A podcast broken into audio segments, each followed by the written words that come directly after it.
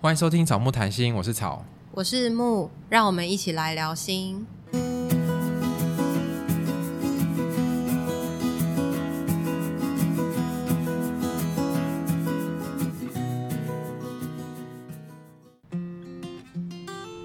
好，我们今天呢邀请到一组来宾，大家可以猜猜看是谁？因为我们平常生活中跟会跟我们互动的人，其实都蛮了解心理智商是什么，所以我们今天想要邀请路人，就是不是这个心理这个圈子的人，来跟我们对谈。我们可以听听他们，对对，我们可以听听他们是怎么想的。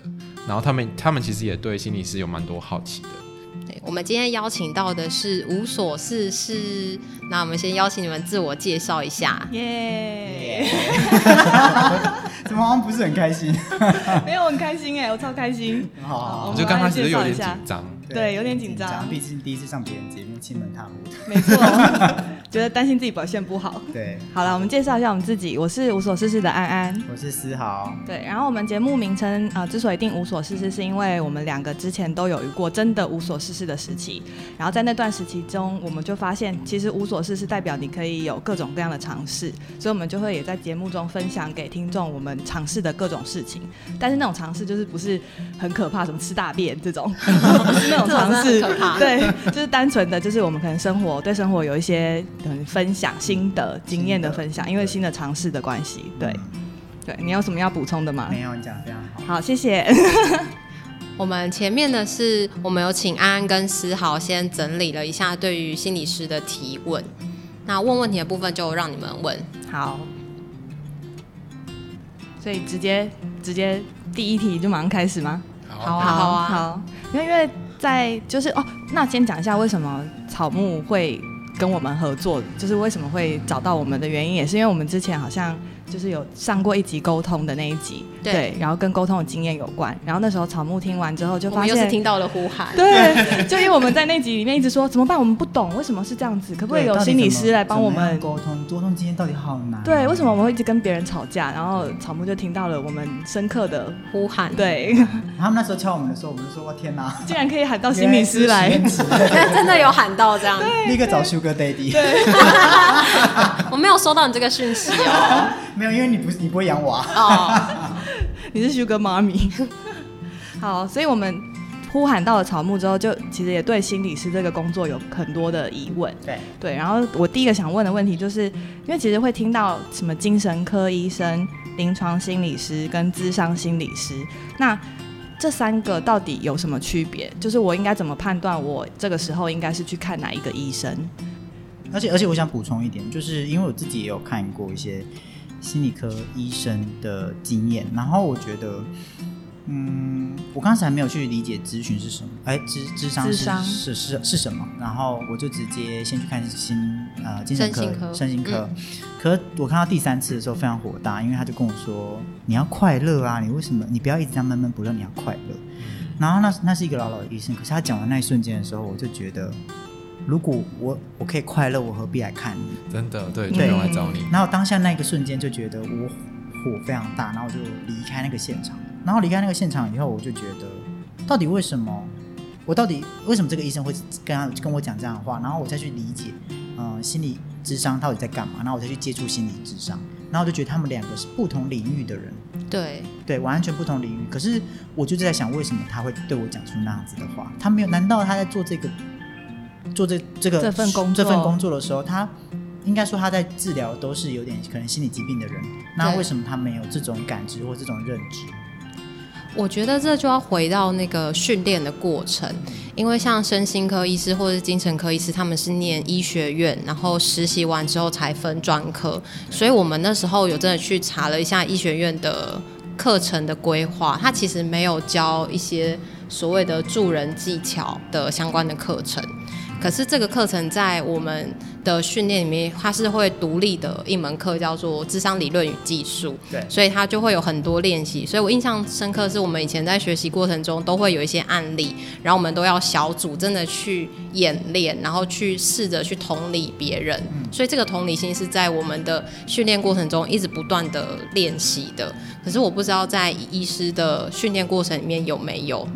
对，然后他们的训练的部分可能也都是比较多是在药物然后精神方面的训练，精神疾病病理学。可是他们不能列入他们的某一个程度上要去修这个东西，因为其实他们的他们嗯、呃，在学校上课的那段期间，他们跟其他科别的医生上的课是一模一样的，嗯，所以他们是,、哦、是最后才分，对对对，对他们是最后才分的。哦对，所以等于说他们什么内科、外科、骨科什么，全部都上一样对，他们全部都要学，嗯，所以他们要学的东西已经非常非常非常多了。好，对不起。对，但是有很多 现在有蛮多身心科医师也是会来上心理相关的课程，可能也是要补一些自己可能他觉得说在工作专业上面需要的部分。嗯，对。那我觉得又回到了就是在工作模式上面，就是呃，我们去看医生的时候，其实就是要挂号嘛。然后我们也都知道说，医生其实能花的时间很少。嗯，因为你在等的时候，其实你可能等很久，我不知道你之前等多久，但是很多人就会说，在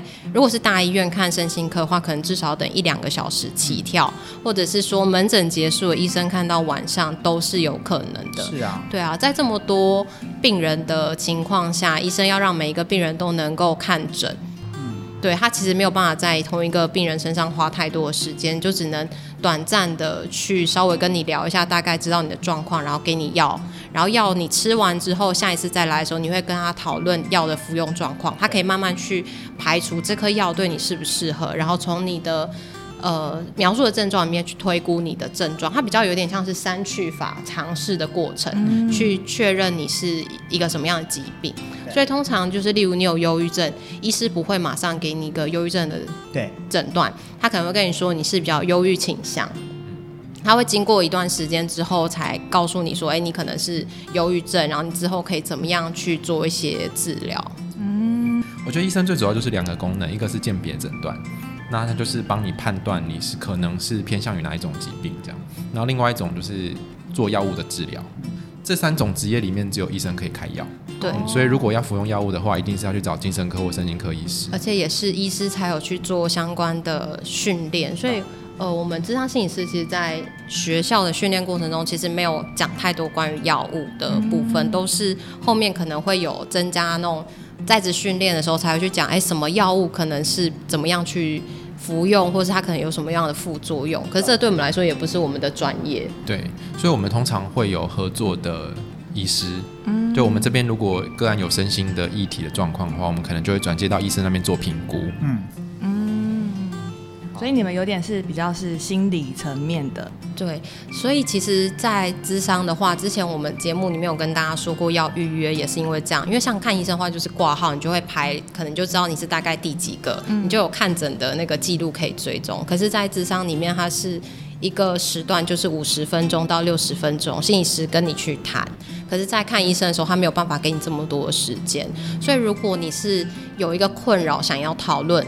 然后想要有人听你说，找到一些方式的话，那其实会建议是找心理师。可是如果你把这个期待去觉得说我要跟医师聊的话，那你其实会觉得很受伤，因为医师其实不一定会同理你。嗯、然后他可能跟你讲话的时候不一定会看着，因为他要打那个记录。对。然后噼里啪啦，你可能也看不懂他在写什么。我觉得医师都很厉害，他们写的那个看不懂病历的英文真的都看不懂。然后想说哇，但他怎么知道下一次到底他自己写了些什么？对，我觉得那个性质很不一样。那临床跟智商有什么不同？这就是好问题。工作上的话，它基本上就是，我觉得跟智商最大的区别是，他们做横件。可是横件就是在横件，你说横件哥吗？横梁，横件，衡量的横。哦，对对。我刚刚真的以为你在骂他们。对，我说很贱，我想说为什么他很贱？你看我们 podcast 里面有很多临床，你们很糟糕，我们我们得罪很多人，瞬间。你们很贱的，你们这里是不是？哦，你们是不是常常骂人家很贱？所以这个词马上就会出现。马上想到，对啊，嗯，好，我现在知道原来临床就是贱。他们有花很多时间在训练横剑。横剑就是一种测验，临床性质很多会是在医院去做横件，像是有一些小朋友例如过动或者是妥瑞早。自闭症等等，他们会去做智力测验，然后会去做相关其他各个方面的跟心理有关的测验。他们很多会是在医院里面去做，所以他们做完以后，他们会去就是有他们会写报告，对对对，方向就是知道说哪样的症状或是哪一项问题，它是自闭症。对，你们就可以去判断。对对对，哦他通常会在医院里面，所以精神科医师可能就会把病人派给临床心理师，然后让他们做横检报告出来之后，然后再回到门诊去跟病病人讨论这样子。哦，对，难怪精神科医生其实他没有要跟你聊，因为其实有临床对心理临床心理师。可以跟你聊，聊完之后他再开药就好。苦他了，对他还是不能这样对我讲话。那临床心理师他们也会做心理治疗，对，可是我觉得心理治疗跟智商就是有一点像，有一点像，但他们比较着重在跟精神疾病有关的治疗上面。因为我们就是工作的时候也常常会遇到临床心理师，然后大家也都是会做个别智商的工作。可是我如果认真再回去看关于法规，然后还有我们的训练背景的话，会发现那个训练背景是很不一样的。对，就是在心理师的法规里面，就是临床心理师跟智商心理师有六个。工作的项目是重叠的，对，唯一有两个不一样的是，临床心理师会做精神病或是脑部心智功能的心理衡鉴，然后他们还会做精神病或脑部心智功能的心理治疗。嗯，然后但是在训练过程里面，他们很多是在学临床的，例如说，他们比较是从病理学的角度去看人嘛，在那个。他们学习的理论的过程中，对，然后我们学的比较像是从人、从社会、从环境、从发展去看一个人，因为我们考试里面会考人格心理学跟发展心理学。人格心理学就是每个人的人格特质对人的影响，发展心理学就是你不同的年龄会有不同的发展任务。对，我们会是从这个角度去学，然后人格跟发展还有社会嘛，社会心理学。就比较是有点后天的影响，对后天的。然后选修里面就是有三个，也是其中要选一个必修。嗯，对，就是它有相关的规范是不一样的。但是后面大家做的事情其实蛮像的。不过我们智商心理师比较会处理一般大众各种的跟心理有关的困扰，比如说人际啊、家庭啊。可是你们这时候还要再分，对不对？假如说有的人是专门在人际、亲子关系、有的伴侣的，对对对对。我们就会有可能比较常接触的个案类型，或者是我们比较擅长处理的主题，这样。好，因为我自己以前去查，就是你要查，你要去找哪一位心理智商师，他就会说专科，然后他这个东西可能用了已经处理了十年，他就会写说、嗯、哦亲子的十年的处理，智商的处理。然后我就会觉得哦很有趣，他以前都是一直在处理这个件事这种东西嘛，然后就觉得、啊、那我去去看，就会比较安心。就，他可能你那那个那方面的经验比较丰富，这样。那方面的经验，那方面 听起来好像有点怪怪的。也比较想歪。基本上一般的议题都是说心理师能够处理，例如说人际关系、情绪、生涯等等。有一些比较精细，例如说像伴侣咨商，然后家暴、性侵，它其实又是一个专门的另外一个学问。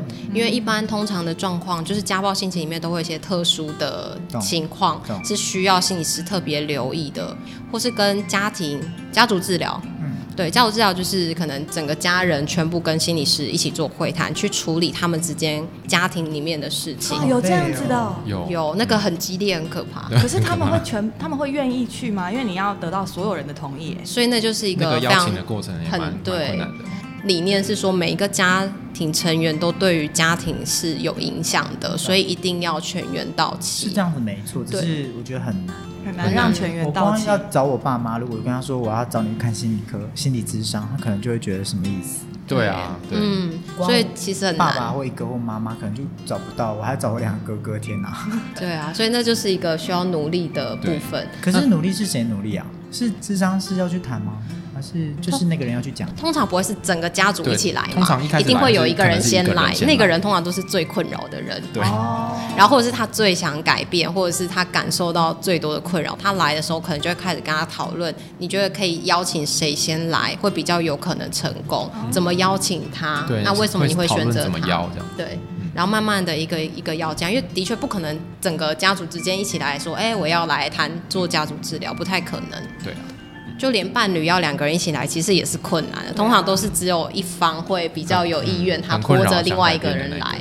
这个就会像是说，我们就伴侣智商来讲好了。就是如果你来个别智商讨论，然后你学到很多，然后看到了关系很多的可以调整的地方，可是就是只有你知道，可是你要怎么回去让你的伴侣知道？然后你不断在进步的时候，他没有进步的时候，那你就会很辛苦，好像所有的改变责任都在你身上。所以这时候就会有伴侣咨商出现，就是两个人一起来看看关系里面遇到了什么困难，两个人可以怎么一起来改变，不然变成好像都是来的那个人好像要负担最多的改变责任。哦，好细哦。很深奥哎，我们自己在学，觉得天哪，真的是很困难，学不完，就跟那些医生一样，就是要一直学，一直学，学到要活到老，学到老，对啊，一直有新的。对，这样讲我们工作没有，我们也有，我们也有，对啊，其实各行各业都有了，对，不同的类型，会有会有法规限制，我们一定要这么做。我们就是每六年要换我们的那叫什么？执照？执照。如果你超过时间没有换，是会被罚钱的，大概几千块到几万块不等。可是不用再考试，只是不用不用对。可是你就是要满足那个受训继续教育的积分数，就你要还是要修学分，这六年你可能要满足多少学分你才能换？对，所以你就是逼自己一定要进修，不然你就接下来六年后你就不能当心理咨商师。没错，对。可是这其实也是一个品质的保证，对对，因为其实很多新的制度或者是新的理论、新的治疗方式都是需要透过训练才有办法学到的，而且在学校求学过程其实没有办法学到这么多。所以大家可能在觉得心理智商很贵啊，或者是为什么心理治疗这么贵的时候，其实心理师也是花了很多的时间，花了很多的金钱在维持他的专业品质上面。哦，那说到这个，就是上课这件事情，就想要直接问那个第二个问题。好啊，因为之前好像有聊到过，心理智商是在进行整个治那像治治疗过程嘛，或是聊天的过程，嗯、它其实是有一个自己的 SOP 的。然后你们也会不断的去上新的课，去就是增加自己的知识。对，然后因为我之前听你们前面的集数，你们常常会呼应听众说，你如果你想要去看心理咨商，你要知道就是心理师其实没有办法去帮你解决你的问题，还有就是心理师没有办法去帮你做决定，所以我们只是心理师，只是就是想办法帮你一起找到问题在哪里，然后我们可以想办法看能不能一起有没有什么帮找到解决的方法。对对对对，然后所以我在想，需要去做这件呼吁。是不是表示有非常多的个案，他是带着问题，然后希望你们给他们答案，然后来看心理咨商？嗯，对。然后再延伸问，就是因为我们之前就讨论到说，心理智商的可能课程大部分学的是不是都是跟国外的可能心理治疗的一些理论有关？那那些课程在台湾面对台湾的个案的时候，因为可能环境不同，在国外可能大家都有。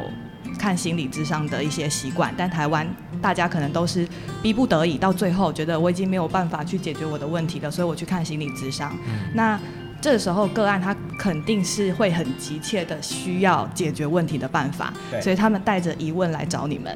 那如果那个时候大部分的我们用的 SOP 都是可能从国外来的，那他们可能那个 SOP 到底是不是适用在台湾的这些？嗯有需要看心理咨商的人，对，那好像我有点问太长。对啊，没关系，有问题里面有超多问题，对，我们可以摘要一下。第一个就是有讲到说，智商的时候是不是有 SOP？嗯，然后第二个是说，会不会这些智商理论都是从国外来的，然后适不适合在台湾，或者在台湾的时候会不会有一些风土民情、人文上面的变化？对，好，那我们先回答第一个好了。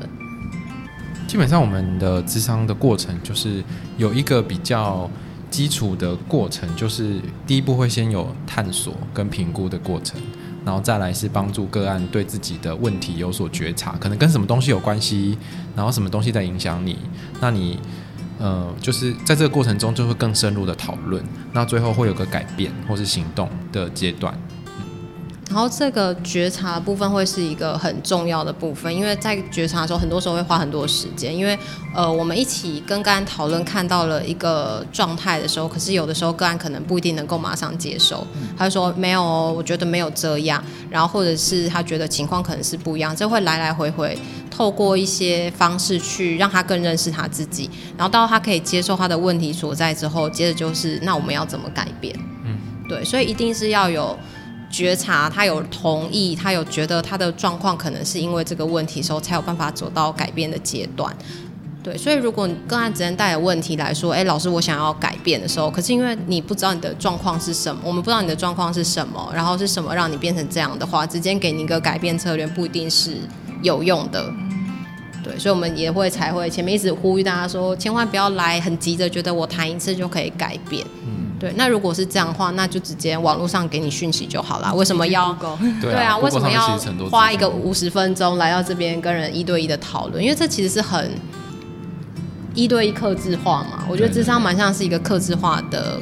工作就是理论教你这样，可是你遇到每个个案的时候，也会因着他们的家庭背景，然后他们跟你的互动方式、跟你的相处，你会有一个不一样的结果。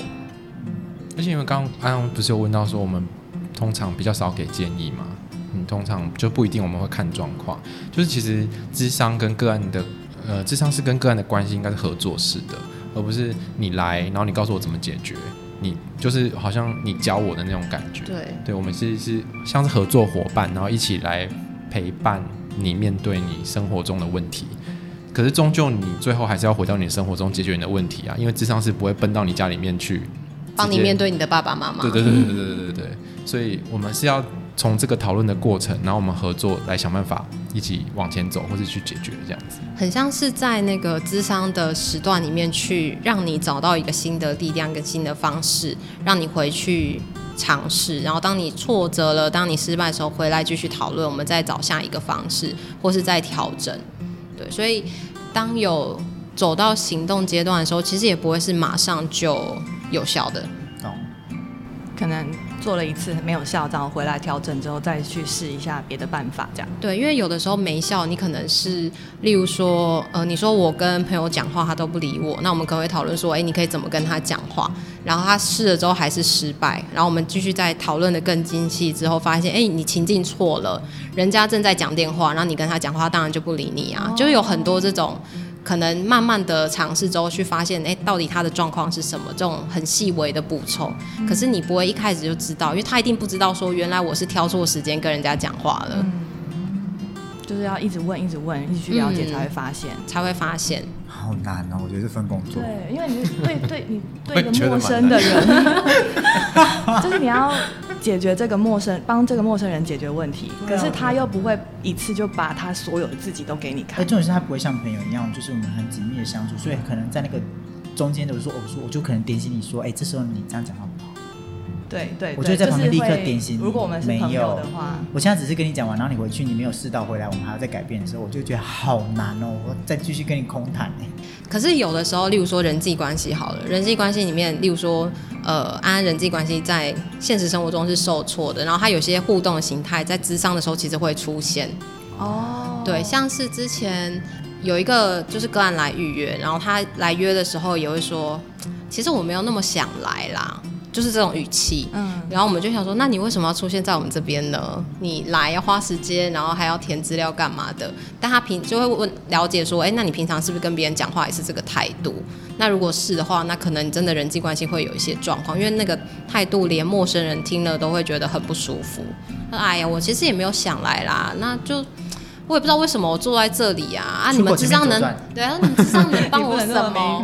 对，智商师还没有办法说出口前面。对，对，我们心里的 OS 就是然后不想来不要来啊。对，但是我们就会去变成是去看说，哎，这个会不会是他在人际生活里面的语气？所以你从他可能一进门那个语气就已经开始在注意了，对，观察，有意思。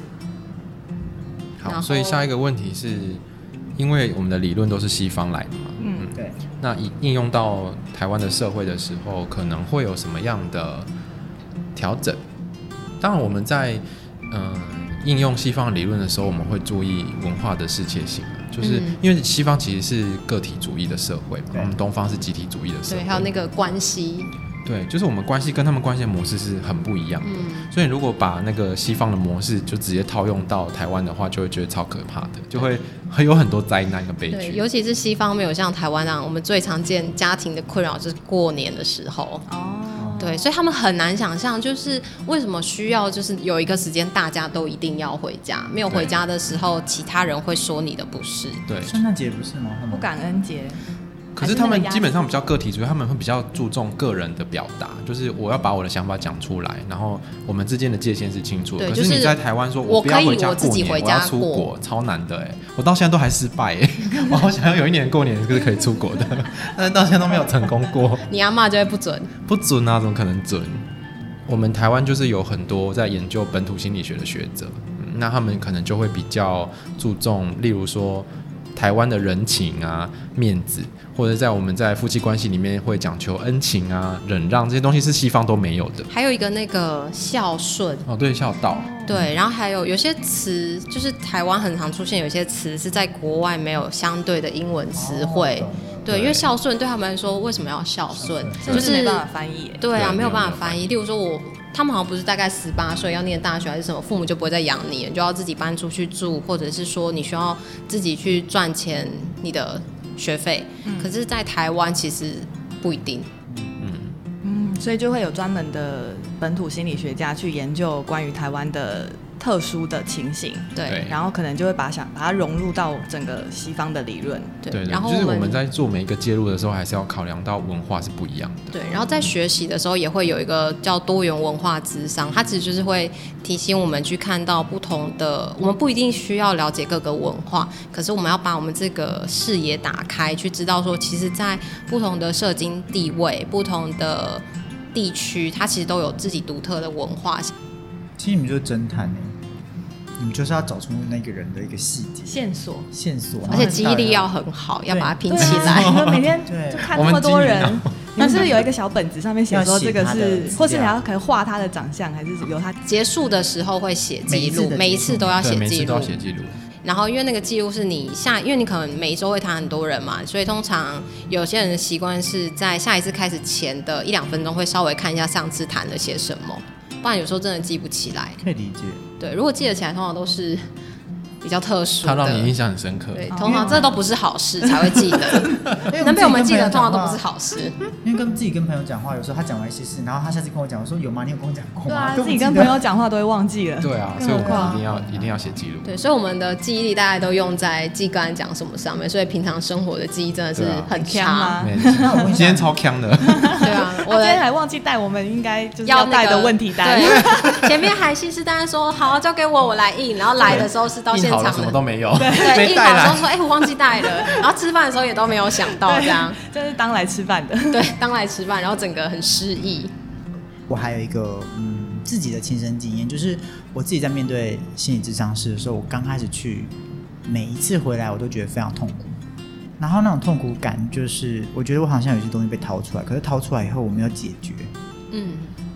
然后可能就像你们前面讲的一样，我好像去，我是的确，我是希望你们帮助我找到一个出口的，结果当下是没有解决。然后我会觉得那个东西就像一直累积、累积、累积的，可能到了第十次以后，我就觉得我花那么多钱来找你，到底帮助我什么？我找不到哎，我好痛苦。嗯。然后我就开始有这种怒气存在，变得我每一次去，我都一直在怀疑我自己到底干嘛要去。但你还是会去？我还是会去，因为其实我也真的找不到了。方法，所以其实我是在试着找很多方法，我在无所事事的试这个东西，到底我可以怎么解决我的心理问题。然后最后一次，我就是对他大抓狂这样子。然后我不知道说你们有没有遇过这个问题啊？然后我对他抓狂以后，我的解决方式是我忽然对他大哭，然后讲出一些我觉得。就是我骂他，我完全就有点脏话在里面，就是一两句脏话，然后就讲完以后，最后面有大哭，忽然就大哭那一瞬间的时候，我忽然情绪整个大崩溃，然后就开始讲出我很多中间没有对他讲过的话，嗯，就是一直好像我一直压着没有讲的话，然后讲完以后，然后就说你要不要休息一下？你那个压着没有讲的话，是你在过程中知道你刻意不讲的吗？还是那些东西其实你在过程中也没有发现？是其实我没有发现，嗯。然后我讲完以后，我整个就是啊、呃，我一讲完那一瞬间，我是有一种这里太阳穴这里有一个东西一直顶在这，然后你就觉得啊，然后就在讲的时候，你就觉得就是那个情绪完全是没办法控制，嗯、然后你是将近用吼的在讲话，啊，然后在那讲话，然后那个医生就是真的很冷静，然后看着，嗯嗯嗯嗯嗯，然后你就觉得在那一瞬间你会觉得。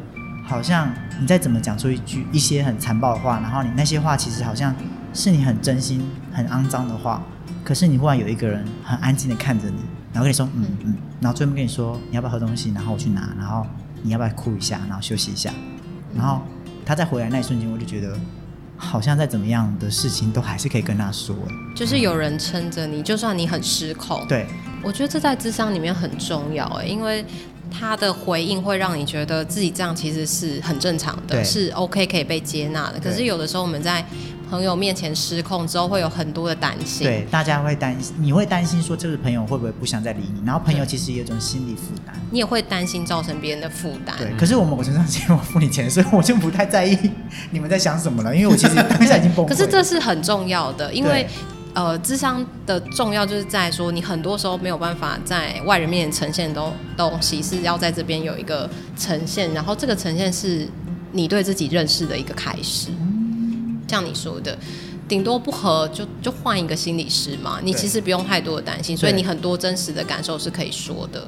对，我那时候其实这样讲完以后，其实我内心回家的时候，我内心有想说，他会不会很受伤？因为我前面讲的话真的不是好听话，我是攻击、攻击再攻击的那种。然后我当下觉得，他会不会回家，其实也是会觉得想要再躲去厕所哭的那种。所以其实我们延续到下一题，就其实对于你们，你怎么去排解这些心情？你们会因为个案可能对你们说的话，或者是他身上发生的事情，就影响到你们的情绪吗？对。那那个时候你们是会怎么办？对。我先，我想要先回应一下刚刚那一前面是好，好，对前面那一个，其实我蛮感谢你提出这个问题，因为应该蛮多人会遇到这样的状况，就是很多人会以为来咨商应该是很舒服的，会被安慰、被同理。讨拍拍，对，讨拍拍，那个心理师一定会拍拍我，他会理解我这样子。可是有时候，很多时候是你谈了之后回去会发现，好像有心里有一些东西是被打开了，很像是你心中刻意要关起来、藏起来的东西，慢慢一点一点被打开。嗯，所以像刚刚就是也会问思豪说，你那些没有讲的东西是你刻意不讲的，还是是在你那时候哭的时候有些感觉是出现的？对，是出现的。而且我觉得我在讲的那一瞬间，我有一种羞耻感，然后。那个羞耻感不知道从哪里来，我会自己一边讲的时候一边觉得怎么了，然后那个眼泪就是自己这样没有办法控制，他没办法控制，就是他都是我就是算算算了，反正就是随便他。嗯，然后我也在思考这整件事，就是是不是其实我在面对啊，算了，我不知道我在讲什么。回答完，继续就是我们刚刚讲到哪里？是马上就失忆了。你说痛苦。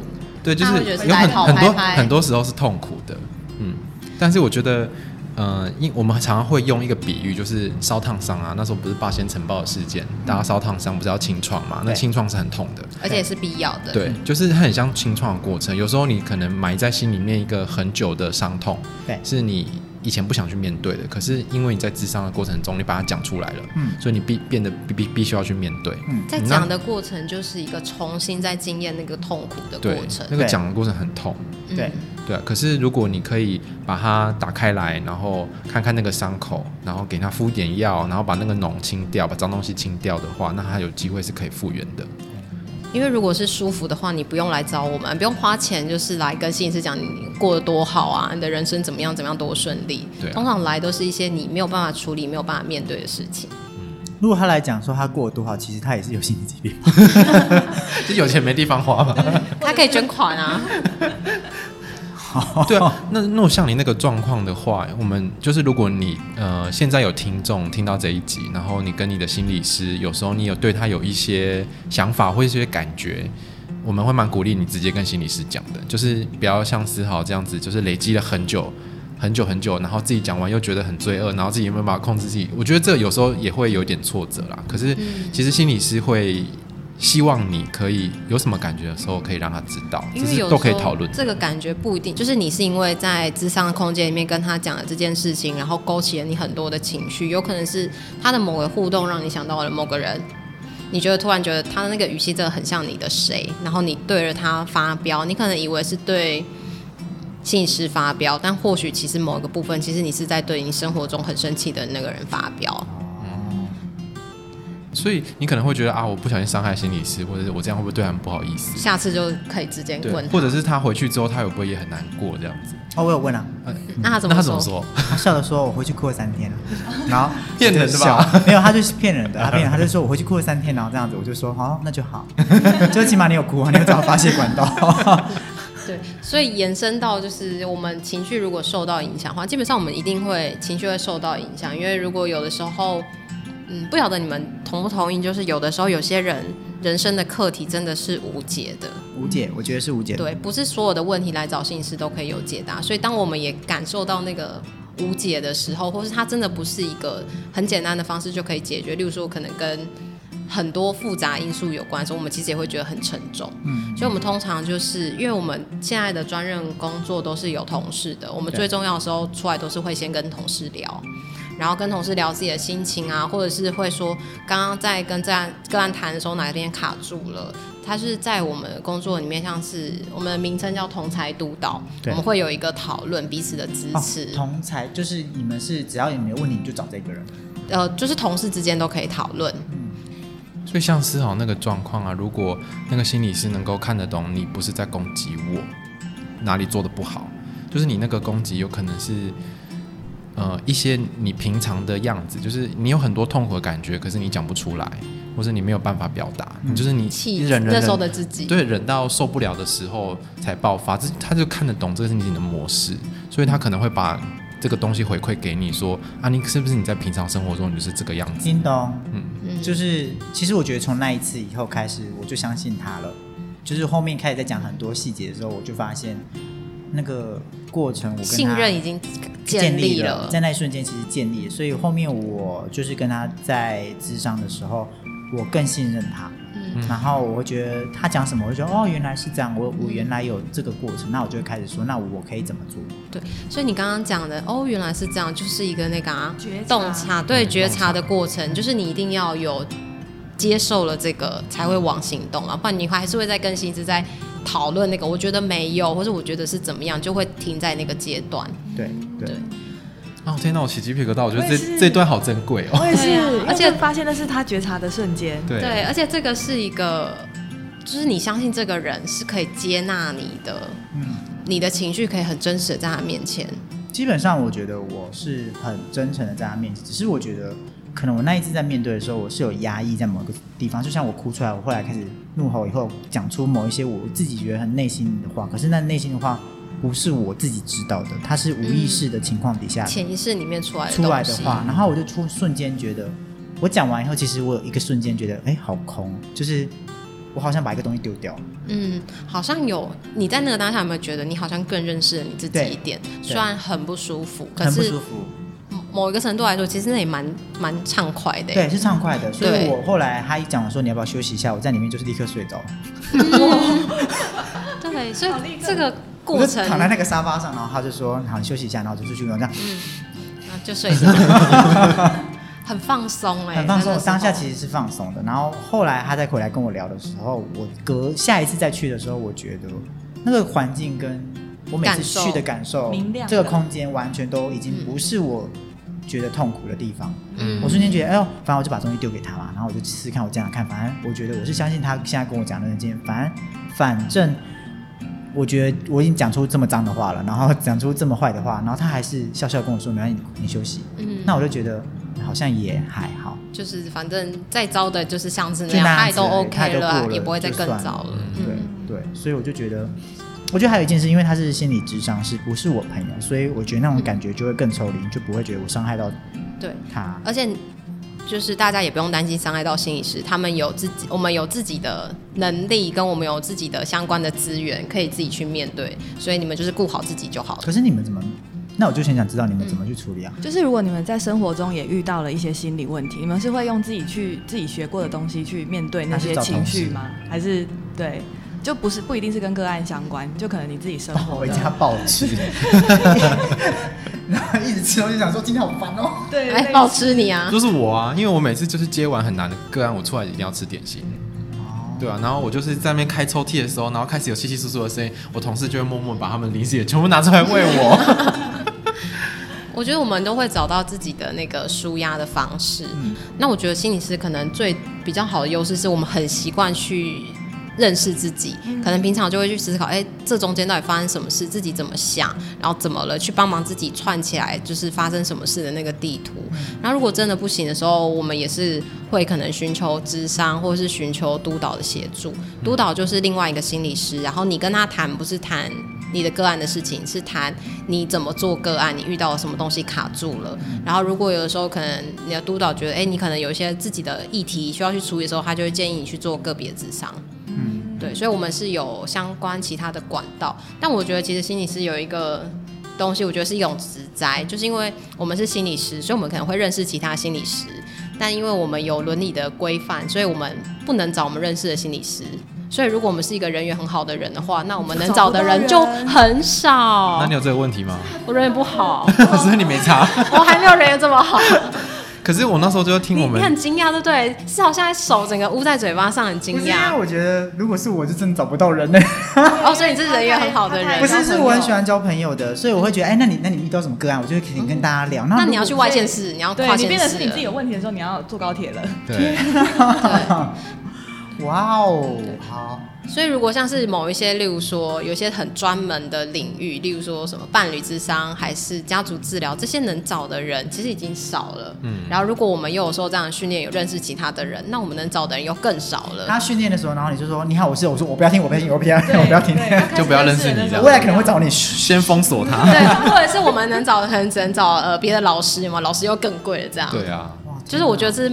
就是你们在练那个问题的时候，我觉得对我们来说可能像是另外一个层次的职对、啊，而且我之前就听我的那个老师说，他说我很需要智商的时候，请问谁要智商我？然后他旁边的人就跟他说，谁敢让你智商？谁敢帮你智商啊？你就会先说他技术做不好了。哦、太资深的还有对，太对资深就是没有人可以帮忙他。嗯，突然觉得很难过，哦、对啊，这是另外另类的职灾，就是没有你们没有列这题之前，其实没有特别的觉得。对，真的哎，好孤寂哦！我刚刚这样想，我真的不。我懂，就是你们帮助那么多人，但是你们却可能会找不到人帮助自己。嗯，就是我们有很多好同事、好朋友、好同学这样。可能在平常生活中就已经可以慢慢解开，不会像我们累积，会累积，嗯，累积很多，对。而且刚刚我们两个很幸运遇到的工作的环境，同事都蛮好的，是可以有这样支持的力量。不然我们应该也会觉得很痛苦，就面对个案很痛苦之外，还要面对。讨人厌的同事，很多职场是很险恶的。我想你们也懂。我不懂啊，我好喜欢大家，我最喜欢工作了。我上班的时候都觉得每天充满了精神，讲早上张开眼睛就觉得我要工作，耶！超伪善，伪善爆了。好啦，然后我还有一个问题，就是因为像我这种比较高敏感族群，就是我同理心比较强。然后有时候别人跟我讲一些情绪的时候，我一旦抓到那个情绪，我会瞬间觉得那个痛，我会瞬间从这里这样痛一下，就是。我的原生家庭的痛，如果今天有人跟我讲原生家庭的痛的时候，那一瞬间我会感受，还能同理，同理。可是那个同理有时候会有让我有困扰，因为我回家的时候，我就会思考说，他可能就会丢出一句话，是说我为什么要生在这个家庭？然后我就瞬间觉得，我懂那个，我懂。可是就是我觉得。对，我也知，我也觉得为什么我要活在这个家庭？可是其实我好像某程度上找解决，只是他丢给我那一瞬间，我会吃到他的情绪，然后吃到他情绪以后，影响了你的，影响到我的状态。我就原本早就知道我，我我活在这个家庭，就是我根本没得选择，所以我就是开心的去面对他就好。可是，在那一瞬间，这个东西，这个原则就会又又回，有点被蒙蔽了。对，就瞬间被这样挖，会盖起来，然后我就会觉得好痛苦哦。然后我有时候就会觉得，好，我要闪这个人，我要先稍微闪他几几个礼拜。他可能丢我话的时候，我就说：“哎、欸，我最近在忙，这样子。”嗯，然后我就会在想说，那如果这样子的人去当心理师，是不是思考其实他本身就是不适合从事心理智商的工作？你你要来从事这一行吗？没有没有，我，我光我处理我自己就觉得很辛苦了。那我觉得高敏感的人某种程度是很有优势的，因为你很能够感觉到个案的想法。可是我觉得他可能就是真的不能，他就很孤僻。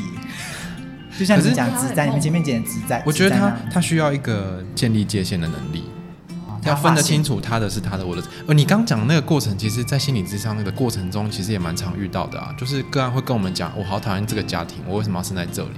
可是我我我有时候也会这么觉得，所以我有时候心里会有一些东西被他勾起。你还好吗？对。哎，要在这里讲吗？我在很很多状况都是这样子啊，就是他会有一个这样的互相沟通的过程。嗯，因为就是那个人与人相处的时候最最直接的部分，就是你没有办法去闪躲你的感觉。对，有的东西一被勾到，你就知道被勾到。所以如果像刚刚呃草说的，就是他那个家庭的，如果刚好也是家庭议题被勾到的时候，如果他发现已经影响到他跟这个案的工作，那他可能就需要去找督导，对，他或是去找心理师需要先处理自己，不然他就会想要闪躲那个个案，哦，要先自己处理。对，所以这个时候通常都是一个讯号。难怪你们不能找认识的，因为可能他就知道你的状况，嗯，他可能就会一直循着那个状况，没办法帮你找到真正的问题。嗯，对，不能认识的也是有其他很多的因素，嗯，那是这个复杂的伦理考量，蛮蛮大的考量。对，嗯，之后再专门的说，然后会记得丢给你听。好，非常重要，我要听。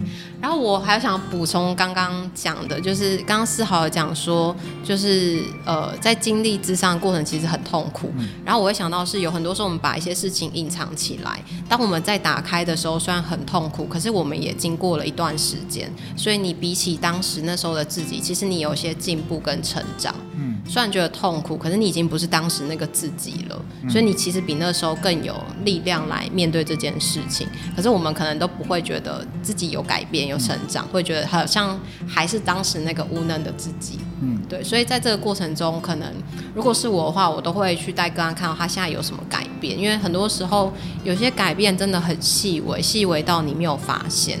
可是当我们真的去把它找出来，然后去做讨论的时候，你会发现其实这个改变是慢慢的累积。嗯，对。想补充这个。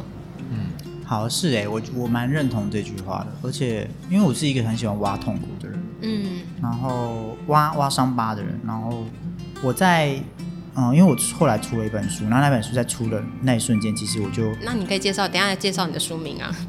那本书叫《奶奶来了》，就是我之前跟我奶奶的相处过程，可是我是透过那一本书在写的过程之中，我才理解我爸爸到底在想什么。然后我后来就是最我最记得就是别人叫我帮他写，就是我一些朋友叫我帮他写，说写写一本这本书里面帮我签个名跟写写给他的话。然后我最记得我最想要写的一句话就是“痛苦使人成长”。虽然他非常的痛苦，可是我我我完全建议你们直接去冲撞这个这个痛苦，因为你一旦冲撞冲撞撞到最后面，你就会发现其实就是可能痛第一次、第二次、第三次以后，你就会发现其实他他没有你想象中这么痛苦了。你就大概知道他的原因跟痛苦点在哪里，你就知道怎么去处理这整件事情。还有就是在这个过程中，你也会开始去练习忍耐、承担那个痛苦。你可能觉得你承受不了，可是，在过程中，你可能慢慢可以承受的越来越多。因为生活中真的有太多的让你觉得很烦恼、很困扰的事情，这些其实都是需要你去承受的。嗯、你的心理素质或是你的抗压去承受，嗯、这些也不会是每个人天生下来就抗压性很好。它都是一个训练的过程，是的，是的。人生好难哦，对啊，难。可是我觉得人生的本质就是这样，人生一定都会有痛苦的，有有痛苦才会显得快乐重要啊。我觉得就像佛教讲那样，佛教就认为人人生的一切都是苦嘛。对啊，对啊，我就我自己也蛮认同这句话的。嗯被丢到这里来修行的，对，所以心理师的目的不是要让你的痛苦消失，嗯、而是让你更有力量面对。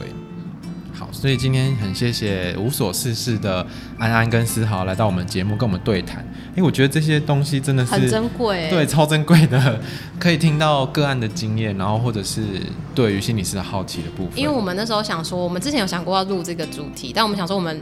列出来的东西跟你们列出来的东西应该会不一样，因为我们已经在我们自己、那个、对你们在这个领域里，对我们已经是不干净的思绪了，已经不知道到底一般人怎么看这个行业。而且我们两个聊好无聊，就很像上课啊。对啊，嗯，感谢你们今天来，然后我们也学到蛮多的。对啊，我觉得今天也是上了一课。